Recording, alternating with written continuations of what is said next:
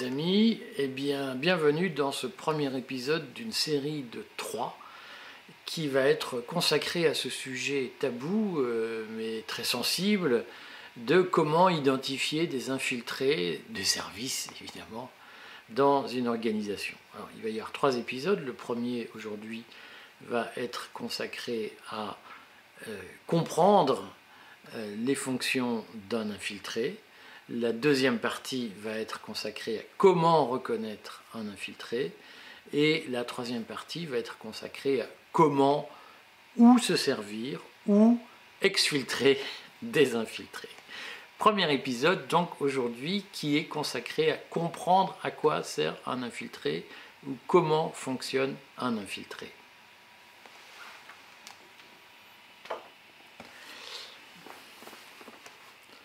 Alors, un infiltré, en réalité, euh, pourquoi y a-t-il des infiltrés? Pourquoi les services envoient-ils des infiltrés? Y a-t-il beaucoup d'infiltrés? Ce sont des questions très vastes. Je répondrai, je ferai peut-être un quatrième épisode euh, pour répondre aux questions qui vont, euh, j'en suis sûr, être posées au fil du temps dans nos discussions. Mais je voudrais aujourd'hui surtout vous faire quelques considérations générales sur les trois fonctions fondamentales d'un infiltré euh, sachant que en réalité, euh, les infiltrés ont deux statuts. On va commencer par ceci, par ce point. Il y a les infiltrés à plein temps, c'est-à-dire des gens qui euh, sont dont l'occupation, dont le métier est de travailler pour les services. Là aussi, il y a deux statuts, on va en dire quelques mots. Ceux qui le font pratiquement à visage découvert, si je veux dire, d'autres qui le font sous des couvertures que parfois vous ne soupçonnez pas. Puis il y a un deuxième statut qui est celui de, de, l'infiltré occasionnel, c'est-à-dire euh, celui à qui on a rendu un service en jour et qui s'entend dire bon ben si tu veux pas avoir d'ennui, tu fais comme on te dit de faire et puis tout ira bien. Tiens, celui-là, tu vas nous euh, le tamponner, c'est-à-dire rentrer en contact avec lui pour obtenir des informations et tu vas nous dire tout ce qu'il fait ou tout ce que tu vois. Hein. Donc il faut avoir conscience qu'il euh, peut y avoir plusieurs statuts. J'en dis rapidement trois mots. Ceux qui sont, euh, je dirais, infiltrés occasionnels, ce sont ceux que, euh, par exemple, des fonctionnaires qui euh, ont été en délicatesse, ou des syndicalistes qui ont été en délicatesse avec un employeur, avec un service de police, qui, qui, ont été un peu limites et qui s'entendent dire on peut effacer ça si tu nous donnes des infos. Hein. Ce sont ceux à qui on a fait sauter un permis de conduire, ceux à qui on a fait avoir des papiers pour eux, pour leurs femmes, pour leurs cousins, pour leurs femmes de ménage, ceux qui ont bénéficié d'une largesse du pouvoir et qui en échange deviennent ce qu'on appelle des indiques. Hein. Donc c'est extrêmement courant, euh, il peut y en avoir de plusieurs sortes, mais si vous voulez, j'anticipe sur le deuxième épisode qui est comment reconnaître un infiltré. Vous, pouvez avoir des, fonctionnaires très souvent qui euh, sont euh, des fonctionnaires, des responsables associatifs, des responsables syndicaux qui ont été achetés par le pouvoir à l'une ou l'autre occasion et qui vont assez naturellement remonter des infos auprès de, euh, de, leur, de leur officier traitant, si j'ose dire.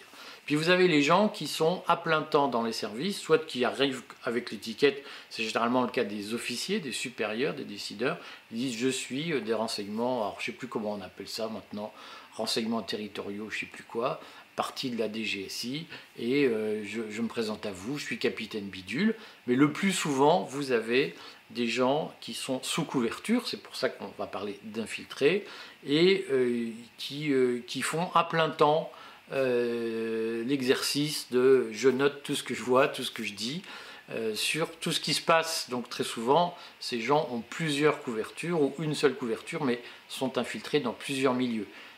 Rendez-vous au deuxième épisode, je vous dirai comment les débusquer. Hein. Maintenant, on, va, je vais vous dire les trois utilités de ces gens. Première utilité, c'est faire du renseignement, c'est-à-dire dire ce qui se passe. Deuxième utilité, c'est euh, vous cornaquer et prendre le pouvoir à votre place pour vous faire échouer. Troisième utilité, c'est foutre le bazar. Donc je vais essayer de vous expliquer les trois points. Euh, c'est une anticipation aussi sur le deuxième épisode sur comment les reconnaître. Euh, mais les, trois points, je vais vous les expliquer en ordre euh, inversé, c'est-à-dire que je vais commencer par ceux qui foutent le bordel. Donc le principe, c'est quoi? C'est de débarquer dans un groupe constitué, dans une association, dans un parti politique, dans une section syndicale, dans un collectif syndical qui se monte. Et l'objectif est d'empêcher la montée de ce collectif. Alors, je vais pas anticiper non plus complètement sur le troisième épisode qui est comment traiter les gens qui viennent foutre le bordel, mais euh, vous avez des illustrations assez fréquentes de, de ça, et, ce sont des techniques, ces gens-là utilisent des techniques qui sont par ailleurs communes à euh, des techniques utilisées dans de nombreuses organisations syndicales, dans de nombreux partis politiques, et ce sont des techniques euh, qui ont été très largement utilisées. Ce n'est pas le propre des services secrets. C'est ce qu'on appelle par exemple l'entrisme. Il y a énormément de gens, ça a été le cas à l'époque des trotskistes au Parti socialiste, notamment dans l'entourage de Mélenchon, hein, qui sont entrés massivement au Parti socialiste pour y prendre le pouvoir ou tenter d'y prendre le pouvoir avec des techniques qui sont parfaitement connus et qui sont utilisés dans de nombreux partis. Il ne faut pas faire de fixette sur Mélenchon, il ne faut pas faire de fixette sur les services. Ce sont des techniques de prise de contrôle euh, qui s'appuient sur des mécanismes tout à fait connus et très largement répandus. Hein, donc, je vais prendre l'exemple de ce qui s'est passé chez les républicains encore récemment. Euh, on dit, mais ce n'est pas le seul à l'avoir fait, on peut penser que Valérie Pécresse l'a aussi utilisé, on dit que ce qu'on a appelé le bourrage d'urne, c'est-à-dire des faux militants qui s'inscrivent et qui vont voter pour la personne qui leur demande de s'inscrire. Parfois, je ne dis pas que c'est le cas de Ciotti ni de Pécresse, les gens sont payés euh, par des candidats pour rentrer sur les listes et venir voter comme il faut. C'est une pratique mafieuse bien connue qui ont cours dans tous les partis politiques et qui ont cours forcément dans, euh, avec les services secrets. Simplement, les services ne payent pas directement les gens qu'ils envoient pour vous noyauter. Hein, c'est du noyautage, c'est de l'entrisme. Ils, disent tu y vas pour. Euh, tu as un service à nous rendre. Ou alors, ce sont en effet des infiltrés à plein temps qui sont payés pour venir mettre le bazar et contrôler le système. donc, c'est le, cas du chien Douglas qui a voté pour Pécresse si vous voulez, aux élections euh, à la primaire euh, de, la droite. Hein. C'est-à-dire qu'à un moment donné, on, fait venir de faux militants pour empêcher le système de fonctionner ou bien pour prendre le pouvoir. Les infiltrés qui font ça, qui viennent là pour mettre le bazar, sont souvent aussi des gens qui ont des techniques rodées que j'appelle des techniques trotskistes. Je vous en donne un exemple. Moi je me souviens quand j'étais fonctionnaire d'avoir fait une, grande réunion avec des enseignants euh, à qui je voulais faire passer une réforme. Et évidemment, j'ai eu la visite de syndicalistes du SNES qui sont venus, qui, ont laissé la réunion commencer. Alors, je vais vous dire comment ils font. Ils laissent la réunion commencer, ils laissent les préliminaires, si j'ose dire, de la réunion se faire. Euh, et euh, dès que on a fini la présentation générale de, l'objectif de la réunion, du projet, dès qu'on a expliqué, il lève la main en disant, c'est une technique rodée, et vraiment habituelle, ici tout le monde pense que. Et donc vous avez des gens que vous ne connaissez pas et qui tout à coup s'instituent porte-parole du groupe. Et ici tout le monde pense que vous n'êtes pas capable de faire ça. Ici tout le monde pense que votre projet est mauvais. Ici tout le monde pense que vous êtes détestable. Ici tout le monde pense que tout ça est truqué la phrase ici tout le monde pense que doit tout de suite vous faire savoir que vous avez affaire à un infiltré qui vient essayer de prendre le contrôle du groupe pour, euh, d'une façon ou d'une autre, empêcher le système de fonctionner. Une autre technique qu'ils utilisent, c'est évidemment de flouder, c'est-à-dire de prendre la parole à tort et à travers, c'est une technique qui est pratique, confortable d'utiliser à deux. C'est-à-dire que vous avez deux personnes qui rentrent, vous ne savez pas qu'elles se connaissent, vous ne le saurez jamais. Ce sont deux infiltrés et ils vont passer la, réunion à se renvoyer la balle. Dire que l'un va prendre une position de, préférence dès le début de la réunion. Pourquoi dès le début? Parce que prendre la parole en début de réunion, ça permet d'orienter tout de suite le débat et de le fixer dans un coin, de le cornériser, donc d'éviter que ne se crée une dynamique du groupe en dehors de l'infiltré. Hein. Euh, mais donc, dès le début de la réunion, parfois, on a fait les présentations, on fait le tour de table, puis quelqu'un dit Ah, moi je ne suis pas d'accord. Ou pendant le tour de table, quelqu'un dit Ah, mais. Et va sortir une grosse phrase provocatrice destinée à cliver le groupe. Hein, dire euh, Je pense que Adolf Hitler est un mec sympa. Ou Je pense que vous êtes un faux de l'extrême droite. Et, euh, cas d'école, mais tellement classique. Euh, et en face, quelqu'un va répondre de façon très polémique en disant Je m'insurge, c'est inadmissible. Et ces deux personnes sont de connivence pour organiser, structurer, cornériser tout le débat, c'est-à-dire que le monsieur et madame tout le monde qui est venu là pour euh, se sociabiliser, pour discuter, pour échanger de façon totalement sereine et pacifique, va se retrouver dans un champ de bataille et va être complètement dégoûté. D'ailleurs, rien ne sortira de ce champ de bataille, sauf la déroute du groupe.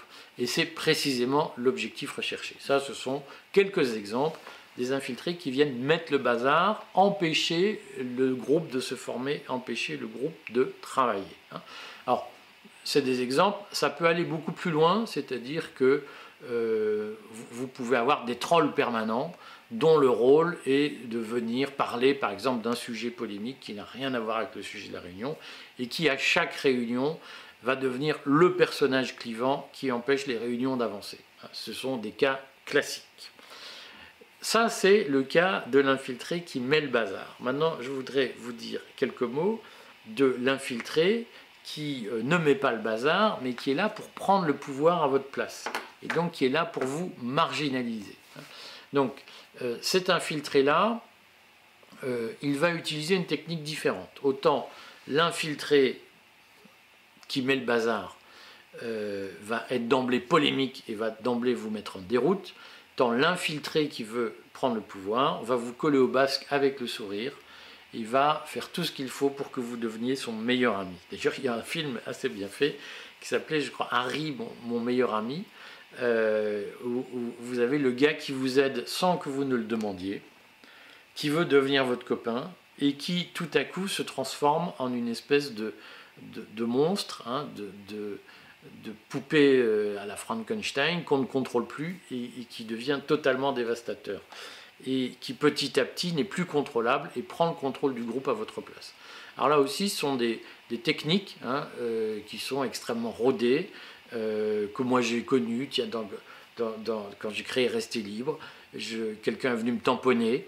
Euh, voilà, j'en dirai pas plus. Il est venu me tamponner, puis au bout de trois jours, il m'a dit de toute façon, maintenant l'association, c'est plus toi, c'est nous. Nous étant lui, et donc, euh, de toute façon, tu n'as plus ton mot à dire, ou en tout cas, tu n'es pas plus que les autres. Ah, donc, je, vous dirai comment j'ai fait. Après, ça vous intéresse, mais c'est la technique classique de la personne qui, à un moment donné, joue copain-copain et va chercher à établir des liens de connivence.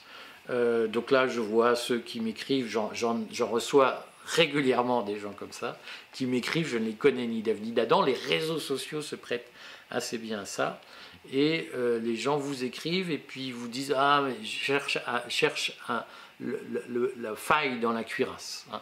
et donc vont chercher l'endroit le levier pour vous manipuler. Votre point de faiblesse. Alors il y en a un qui m'a dit tiens j'aime beaucoup la musique. Toi est-ce que tu aimes la musique? Quel type de musique?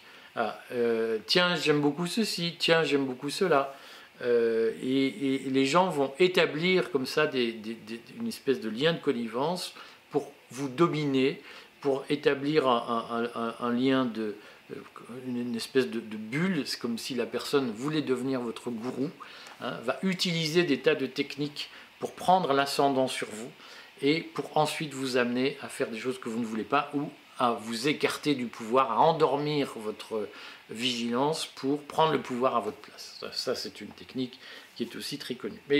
Le, rôle principal, le plus courant de l'infiltré est celui simplement de faire de l'information, c'est-à-dire de venir dans une réunion pour noter ce qui se passe et d'établir le maximum de contacts pour noter ce qui se passe, pour faire un compte-rendu factuel. Parfois, ce sont d'ailleurs des gens qui prennent très peu la parole, donc méfiez-vous des gens complètement silencieux Parfois, c'est simplement des, des qui viennent prendre note sous couverture, euh, mais leur objectif est très souvent de poser le maximum de questions sur les problèmes d'organisation. Hein. Alors il y a, euh, et pour savoir comment ça marche, c'est quoi votre vision, etc. Quand vous avez le sentiment que quelqu'un vous pose des questions extrêmement indiscrètes, vous euh, pouvez vous dire que c'est un indique qui vient faire du renseignement. et donc, sur ce point, je vous fais une recommandation euh, qui est euh, de vous livrer le moins possible ou de ne dire à l'extérieur que euh, ce que vous avez envie qu'on sache et rien de plus. Donc de ne jamais être en position de confiance avec les autres parce que précisément la mécanique du renseignement, elle fonctionne sur la confiance et sur cette espèce de, moment où vous allez fendre l'armure pour pouvoir vous livrer. Donc il faut être extrêmement prudent extrêmement mesuré. C'est le conseil général, mais dans la, prise de notes, si vous voulez, dans cette fonction fondamentale qu'est le renseignement, il y a une espèce particulière qui est le bénévole qui veut euh, s'occuper de l'informatique. Alors si quelqu'un vient vous dire, moi, votre informatique, c'est pas la peine de prendre un extérieur, c'est pas la peine de prendre le euh, un, quelqu'un qu'on va payer, prenons plutôt un bon militant bénévole qui va s'occuper du site. Et là, vous savez que c'est quelqu'un qui va vouloir avoir accès aux fichiers, potentiellement, surtout si la personne insiste beaucoup. Je sais que dans Rester Libre, on a eu des personnes qui ont beaucoup insisté pour s'occuper du site, pour améliorer le community management, etc. Il faut avoir conscience que ce sont des gens qui, le jour J, auront transféré tous les fichiers de militants auprès des autorités qui vont bien, euh, et qui, le jour J, feront n'importe quoi pour vous discréditer. Hein, c'est le cas euh, typique, je peux vous en donner des dizaines euh, de, cas, je, vous en donnerai un ou deux en, en, conclusion. Donc faites attention à ces infiltrés qui font du renseignement et qui viennent pour vous aider à faire le secrétariat, la tenue des fichiers, etc., vous pouvez être sûr que si quelqu'un insiste pour tenir le site, pour faire la gestion de fichiers, c'est que c'est un indique qui veut remonter tous les noms de militants auprès de la police. Alors, j'ai fait une analyse très schématique, je ne veux pas trop déborder sur le temps. Euh, j'ai fait une analyse très schématique. Voilà, maintenant ce que je voudrais vous dire, c'est que un même indique, un même infiltré peut jouer plusieurs rôles. Et c'est une dynamique qu'il faut avoir en tête. Je vais donc euh, reprendre l'exemple que je vous disais. Un infiltré peut arriver euh, en, créant un lien de connivence, en, établissant un lien de confiance et en disant mais moi je veux aider bénévolement Ce que vous ne savez pas, c'est qu'il est payé pour le faire en cachette. Je veux aider bénévolement à tenir le fichier, le site internet, le community management. Ça va nous permettre d'avoir beaucoup plus d'adhérents, c'est important. La communication, c'est dommage de ne pas faire savoir ce qu'on fait, c'est tellement bien, etc. Tous les arguments, je peux vous les donner. Et donc cette personne va passer du statut numéro 2, si vous voulez, c'est-à-dire la personne qui vous colle aux pattes pour prendre le pouvoir à votre place, elle va passer vers la catégorie euh, numéro 3, hein, que j'ai évoqué en premier, je suis tordu, qui est le fouteur de bordel. Et ça, je l'ai vu, je vous donne quelques exemples d'anciens, parce que en fait, ma pratique de l'infiltré, ça fait quand même un certain nombre d'années, euh, au moins une trentaine d'années que je la travaille. Euh, ma pratique de l'infiltré, je l'ai réellement commencé, j'avais 20 ou 21 ans. J'étais étudiant à la Sorbonne j'aimais bien flâner dans la Sorbonne et, j'aimais bien essayer de comprendre comment fonctionnaient les choses. Donc je me souviens d'avoir assisté à une réunion du SCALP, la section carrément anti-Le Pen. Je vous parle d'un temps que les moins de 20 ans, c'était à la fin des années 80. C'était des antifas, comme on dit. Euh, et donc, un jour, je tombe euh, dans, une réunion du SCALP, dans, une salle de la Sorbonne. Je regarde et je me dis, tiens, c'est bizarre, il y a beaucoup d'antifas, de chevelus, des gauchistes qui n'étaient pas ma sensibilité. Bon, un jour je passe, tout ça vous ne pouvez plus vous souvenir, boulevard Saint-Michel à Paris, et je vois que le scalp, notamment, il y avait un dirigeant qui était une espèce de, de, le gars, il avait la dégaine du, guerrier héros qui plaît aux femmes. Grand brun, yeux bleus. bon. Euh, et je vois mon, chef de scalp, euh, beau gosse, qui attaque un autobus avec sa troupe, qui jette un cocktail Molotov, boulevard Saint-Michel dans un autobus, l'autobus prend feu, les gens sont évacués, heureusement il n'y a pas de blessés. Et un peu plus bas, il y avait un cordon de CRS prêt à l'assaut. Et je vois que lorsque les gens évacuent le bus, les CRS partent à la charge sur la section sur le scalp, CRS lourdement chargé, les jeunes du scalp détalent et évidemment on court plus vite que la police. J'étais sur le, le, trottoir du boulevard Saint-Michel et là je vois deux chevelus, donc deux membres du scalp, pops, ils se jettent sur le patron du scalp, sur le jeune chef du scalp et ils le foutent à terre le temps que les gendarmes viennent le cueillir. Ça veut dire qu'il y avait au sein du scalp des gens de confiance, des gens dont le patron du scalp ne se méfiait pas et qui étaient là pour le foutre à terre le jour où il fallait l'interpeller et le mettre dans le processus judiciaire. Ce n'est pas que figurer, c'est-à-dire que maintenant que l'action militante consiste très largement à euh, faire du, à, être sur Internet, euh, la, provocation est de nature différente. Donc je suis convaincu que celui qui a jeté un cocktail Molotov dans l'autobus était un flic et que le coup était monté d'avance. C'est-à-dire que sur mon exemple du scalp boulevard Saint-Michel, la police avait décidé qu'il fallait trouver un motif judiciaire pour flinguer le mec, le patron du scalp. Et on a créé l'incident, et les infiltrés ont créé l'incident pour pouvoir fixer le patron dans votre section euh, locale de rester libre, vous risquez d'être euh, confronté au même problème, c'est-à-dire d'avoir des agents provocateurs qui vont la jouer copain-copain pour vous entourer, vous étouffer, et le jour J, ils créeront l'incident, ils iront euh, dire la connerie qu'il ne faut pas pour justifier votre mise au pilori. Là aussi, je peux vous donner des exemples. Par exemple, cette année, j'ai été euh, l'objet, depuis, depuis 18 mois, l'objet de plusieurs tentatives de ce type, de gens qui m'ont dit engage-toi derrière un tel, faisons l'union, faisons ceci, faisons cela, avec des gens dont je savais pertinemment que l'objectif était quelques jours avant la date fatidique où on pouvait imaginer un résultat à notre action, quelques jours avant, l'objectif était que cette personne fasse n'importe quoi et qu'on puisse discréditer tout le mouvement. Ce sont des pratiques qui ont cours. Voilà. soyez vigilants parce qu'en réalité, euh, je le redis, il y a beaucoup plus d'infiltrés qu'on ne croit. Il n'y a pas que des gens à temps plein. Il y a aussi le petit syndicaliste à la con qui a été qui a baffé sa femme et à qui les flics ont dit si tu veux pas qu'on en parle, tu fais comme on te dit. Vous en verrez partout. Deuxième épisode, comment les identifier?